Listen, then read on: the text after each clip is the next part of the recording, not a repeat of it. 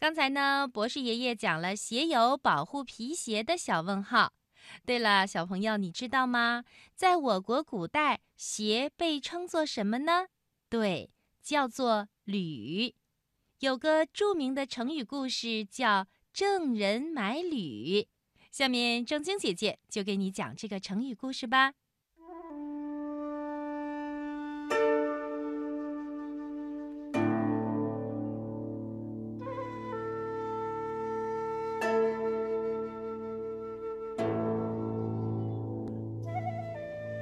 从前呀，有一个郑国人，他的鞋子破了，就想着要到集市上去买一双新的。那么要买多大尺码的新鞋子呢？他呀，在自己的家里找了把尺子，用尺子仔细地量了一下自己的脚，做了一个尺码，准备按着这个尺码去买新鞋子。然后他就放心地赶到集市上去了。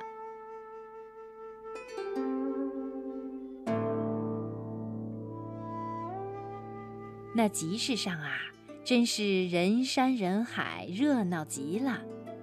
他随着人流挤来挤去，哎，有了！他的眼睛一亮，终于找到了卖鞋的铺子。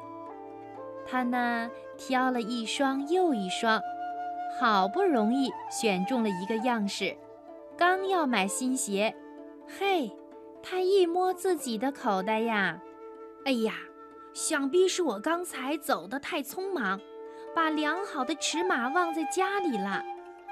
说完，他便急匆匆地往家里跑。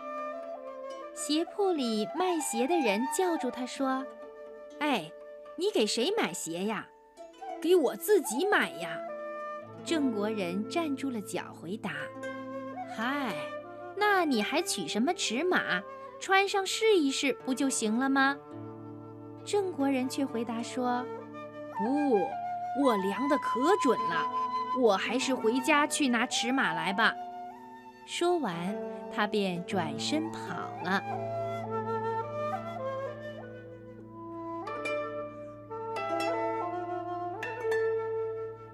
他呀，回到家里，东翻翻，西看看，那个尺码竟然找不到了。奇怪呀，刚才还在这儿呢。嗨，原来是掉到床底下了。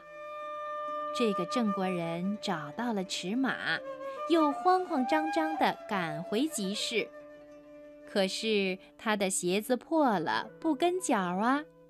待他气喘吁吁地来到鞋铺的时候，天色已晚，人家早就关门了。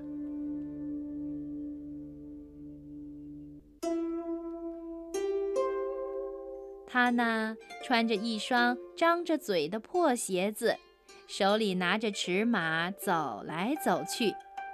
人们听说了这件事以后，都觉得很奇怪，有人就问他。哎，你为什么偏偏要回家去取尺码，而不用自己的脚试一试呢？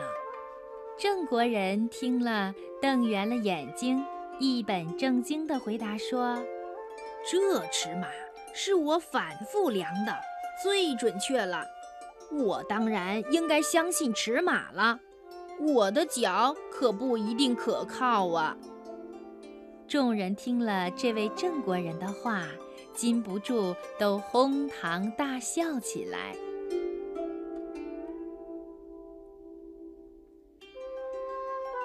后来呢，人们就用“郑人买履”这个成语来讽刺那些只相信教条、不顾客观实际的人。履就是鞋的意思，郑人即郑国人，这就是“郑人买履”的成语故事。